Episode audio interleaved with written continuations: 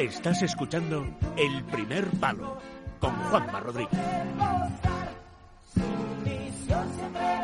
Dani Palacios, buenas noches.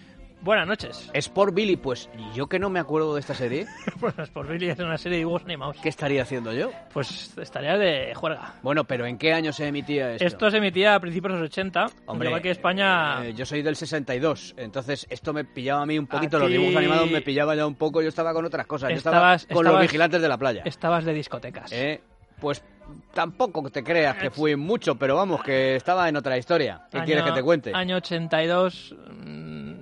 tú tendrías que... Pues eras un chavalillo. estabas por 17, ahí. 18 tendría yo. Estabas por ahí mirando el esqueleto, Juanma. Claro, no pues estabas sí. para ver dibujos animados. Por Billy, pues sinceramente, pues me pilla un poco atrás mano. Cuando me lo has dicho, es verdad, me he quedado así un poco, digo. No era yo tampoco mucho de seguir dibujos animados de estos, porque estos de los mm, Oliver y Benji, todas estas Sí, tampoco era yo de los que se ponían ahí a ver eso, no, no me, me aburría. Pues esto, bueno. esto era una serie que tuvo cierto éxito y además el que ha cre- ha creado una expresión eh, muy típica entre amigos es cuando tienes el típico amigo que se le, da, se le da bien todos los deportes, que es capaz de... de- tienes un equipo de, de fútbol y dices, vamos a, vamos a llamar a este, y va y es bueno. Y luego dices, Yo los tengo, vamos. vamos a jugar al baloncesto, juega y es bueno. Vamos a montar en bici y sigue siendo bueno. Tengo muchos amigos de estos que eran buenos en todo. Pues es por... Yo también tengo un amigo... Sí. No, amigo- yo, yo tenía muchos. Sí. Muchos, pero muchos. Les ponías a, a- a correr en bicicleta, eran buenos en bicicleta. Les ponías a nadar, nadaban bien. Sí. Les ponías a jugar al baloncesto, jugaban bien. Les ponías en una pista de tenis, sí. jugaban bien al tenis. Les ponías a jugar al fútbol, jugaban bien al fútbol. Pues y luego estaba yo, Pues eso se, se les acabó que me llamando- dediqué al periodismo deportivo. sí, claro. Pues a, esta, a esta gente se los llamaba siempre. Este, es- yo tengo un amigo que es un Sport Billy, es Uf, decir, que hace de todo. Esto es lo que contaba el. 100 Sport Billy tenía yo. lo- estos dibujos animados. Era un chavalillo que venía de otro planeta, del planeta Olympus, que, estaba, que venía a la Tierra pues Sí. para defender el deporte, para preservar el deporte, porque había una malvada que, que lo que intentaba hacer era cargarse los deportes en, la- Ah, en, el mundo. Entonces él tenía una, una bolsita que la bolsita pues sacaba pues eh, pues eh, cosas mágicas, ¿no? Una- unas zapatillas con alas, es decir, co- Noto que te impactó, ¿eh? bueno, lo, lo he revisado un poquito porque a mí esto me pilló demasiado pequeño, pero sí que recuerdo, sí que luego he leído que el Mundial del 82 al, a los, a- se daba un premio Sport Billy al, al equipo más, digamos, con el que, que defendía los espíritus, espíritu deportivo, que, Ah, sí. pues, men- que menos sancionado y esas cosas, se daba el premio Sport Billy. Bueno, y esto es una excusa para hablar Y esto es de- una excusa para hablar de, de, los, es- de los Sport Billys de la, Sport de la o sea, historia de- del de- deporte. deportistas que hayan destacado en varias En especialidades. varias disciplinas, de- es- eso, es, que hay, la verdad es que hay unos cuantos, o sea, he tenido que hacer una selección así un poquito más pequeñita porque, eh, acotarla porque, porque ahí, vamos, eh, eh, el primero vas, no, seguro que te acuerdas, pero voy a empezar por Jesús Angoy, Jesús Angoy, sí me acuerdo. que fue portero del Barça. Sí me acuerdo, claro que me acuerdo. Jesús Angoy eh, era- estaba en las categorías inferiores del, del Barcelona, eh, estuvo en el Logroñés, luego cuando se retiró Zubizarreta, no sé si te acuerdas, que hubo una especie de vacío en la portería, que estaba Carlos Busquets, y antes de que llegase Víctor Bahía, Sí. Le tocó a él. Angoy jugó unos cuantos partidos, creo que jugó, jugó como nueve partidos en, en primera división. total. Pero, ¿y este era destacaba en otras disciplinas claro, además es del que fútbol? se retiró el año 96 cuando cuando cuando Ah, me acuerdo que cuando echaron a, a Johan Cruyff porque este se casó con una de las hijas de Johan Cruyff, son pero, parientes. pero se, se dedicó a al fútbol, americano, Claro, efectivamente. claro, se pasó claro, al fútbol americano claro. al Barcelona Dragons, Claro, claro. que por aquel entonces había montado una, una FL europea y él jugó con los con los mm, Barcelona Dragons y de pateador además, era de los que pateaba la Me acuerdo, me acuerdo. Y, y estuvo durante bastante bastante tiempo. Y llegó a, llegó a jugar tres finales con los Barcelona Dragons de la Liga Europea de, de fútbol americano y fue campeón un, fue Sí, campeón que, un año. que no es la NFL, que es una... Pero ojo, porque en 1999 los, Denver- los Denver Broncos, que por aquel entonces eran los actuales campeones de la NFL, le Le- hicieron una oferta que él, re- que él rechazó. Y él rechazó la Y él oferta. rechazó la oferta por ser jugando con el Barcelona Dragons, sí, sí. Y se retiró siendo el segundo mejor anotador de la historia de la NFL Europa, Caray. con 329 puntos totales. No, pues te iba a decir, pero no destacó. Sí, sí, claro que destacó, Destacó. pero destacó más en, en el fútbol americano Destacó más que, en el fútbol americano que en el fútbol. sí, sí, sí. sí, es, sí. es- es curiosa la historia de Jesús Angüey que tú- te has acordado de que, que llegó a ser portero del Barça, pero realmente como destacó fue como jugador de fútbol, de fútbol americano. Bueno, hay un montón de jugadores. Hay uno, hay una, de hecho hay una jugadora en, en- en activo, una deportista que se llama eh, Elise Perry, que es eh, jugadora de fútbol y de cricket. Es australiana. Y no solo destaca, es que es forma parte de la selección de, de su país en los dos deportes. Ah, de las en dos. fútbol como en cricket forma de la parte de la, de la- de la selección nacional de australiana. De hecho, en, en el último en el, en el 2011, en el partido de cuartos que cayeron contra Suecia, creo que fue, El único gol que metió Australia lo, met- lo metió ella, ella jugaba de, de defensa. Luego, un ejemplo clarísimo que nadie se acuerda de deportista multidisciplinar y además muy, muy exitoso, porque, bueno, Angoy, efectivamente, como, como futbolista, como como portero, no, triunfó destacó tanto. mucho. Y ¿eh? luego como fútbol americano, pues sí que es verdad que era una, una- desempeñaba una función muy, es- muy especial, Muy ¿no? Muy de especialista. En una liga muy limitada. Una liga muy ¿eh? limitada, pero- Cuando hablas de fútbol americano piensas en la NFL inmediatamente. Claro, pero claro. ese dato de que rechazó una, una oferta de Denver, de los Denver Broncos. eh, oye, es llamativo, ¿eh? Para Muy seguir llamativo. jugando en, eh, Hubo un- Barcelona Dragons. ¿eh? Hubo un jugador que se llama, un portero, que se llama John Lambo, no John Rambo, John Lambo, que le pasó exactamente lo mismo que a, que a Angoy, que triunfó primero como portero y luego se pasó a la NFL Es a jugar a... Lambo, que es el primo oriental de Rambo. El primo chino de, de- Sí. de Rambo. Eh, Bueno, si te digo Fred Perry, Perry. Fred Perry, el, pri- Mítico- el mítico- primer tenista, que, mítico tenista, que claro. ganó el Grand Slam, es decir, el primer Claro. tenista que completó el Grand Slam. Ver, me preguntas a mí, ¿al- alguien te diría es una marca de ropa. Aparte, aparte luego de la marca de ropa, efectivamente. Pero Fred Perry, aparte de ser campeón del Open de Estados Unidos durante tres veces, de Wimbledon otras tres, eh, de Australia un- una y de Roland Garros una y de ganar, de ganar creo que en Gran Bretaña cuatro Copa Davis seguidas, fue campeón del mundo de ping-pong en Ah. el año 29. Esto es, esto es un dato curiosísimo, además que está ahí metido en su biografía un poco como, ah, fue campeón del mundo de ping-pong de tenis de mesa y tiene además varios medallas de plata y de bronce en, en, en- mixto y en, y en, y dobles. y en- Sí, y dobles. dicen tenis de mesa, pero el tenis tiene tanto que ver con el tenis de mesa, pues como por ejemplo el fútbol con el con el fútbol. Con el sala. fútbol sala, efectivamente. Dicen, no, es fútbol, no, no, no, No perdona. es lo mismo. No, no, No no, tú mete, mete a un equipo de fútbol eh, 11 a jugar con un equipo de fútbol sala, ya verás el meneo que les dan, no se enteran.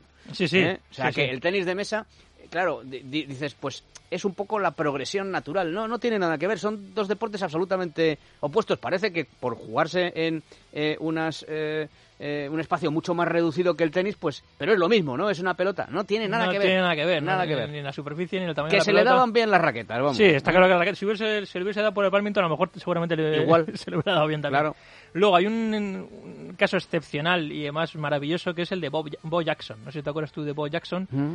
Eh, un jugador que nació en Alabama en los años 60, es coetáneo con de Wayne Gretzky y de, y de Michael Jordan. De hecho, tenían unos tenían un- una serie de dibujos animados en las que los protagonistas eran, eran, eran ellos tres, eran Bo Jackson, Wayne Gretzky y Michael Jordan. Bo Jackson es el único jugador de la historia del deporte americano que ha sido All-Star en dos deportes distintos, Ajá. en béisbol y en fútbol americano.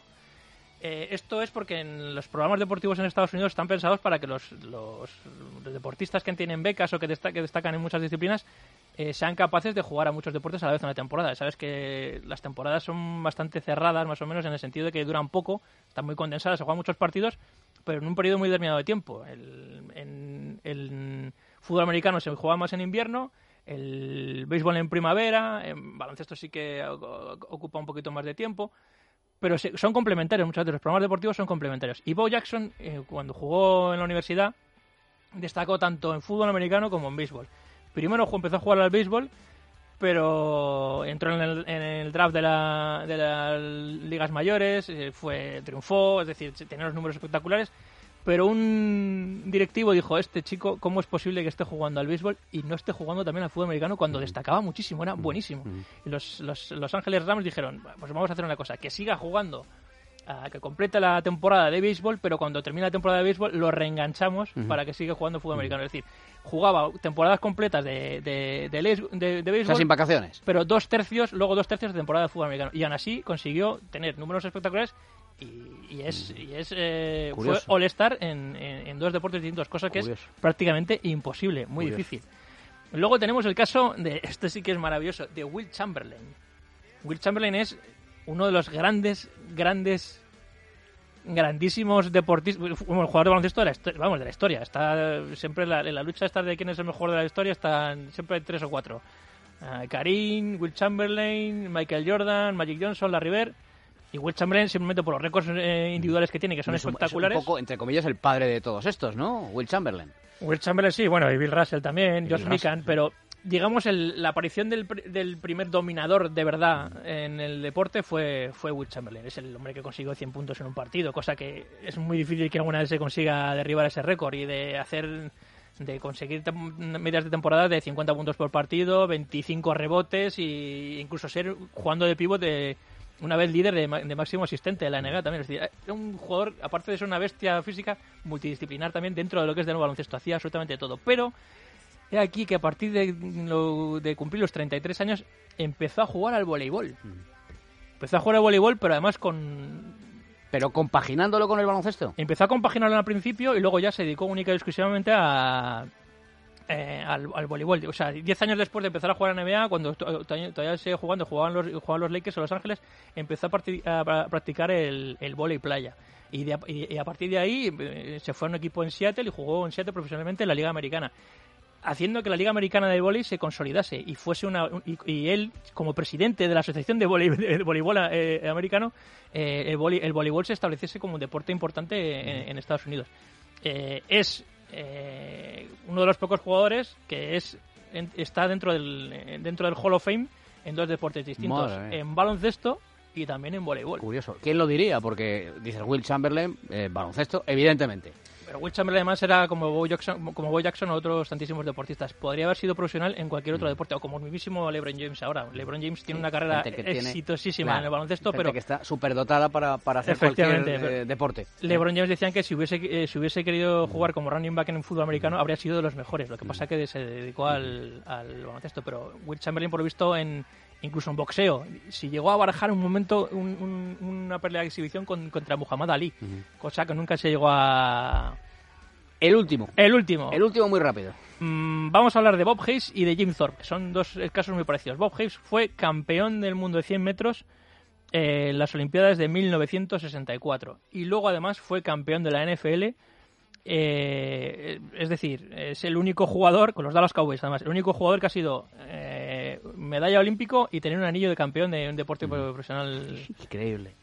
Y, pero en otra disciplina, claro. Y luego Jim Thorpe, que es seguramente el ejemplo más mm, excepcional de todos, porque fue medallista, medallista olímpico de, de caldón y petaldón, fue eh, medalla de oro y luego además tuvo carrera en el fútbol americano, en béisbol y también en baloncesto. Jim Thorpe, que me estabas diciendo, está considerado eh, creo que, vamos, creo no, sé que Guillermo Domínguez le dedicó un, un capítulo del mejor deportista de la historia y, y, está considerado como el mejor atleta del siglo XX. Sí, de la primera mitad del siglo XX está considerado como el mejor. De hecho, el, rey Gustavo eh, V de Suecia, cuando le entregó las medallas de oro en los Juegos Olímpicos de, de 1912 y le dijo, usted es el mayor atleta del mundo. Sí, señor.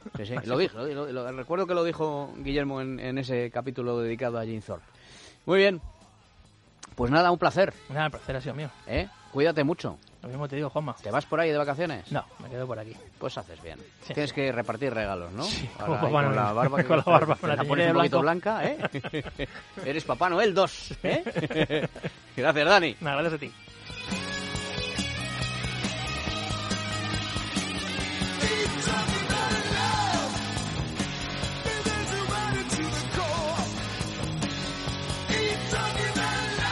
Estás escuchando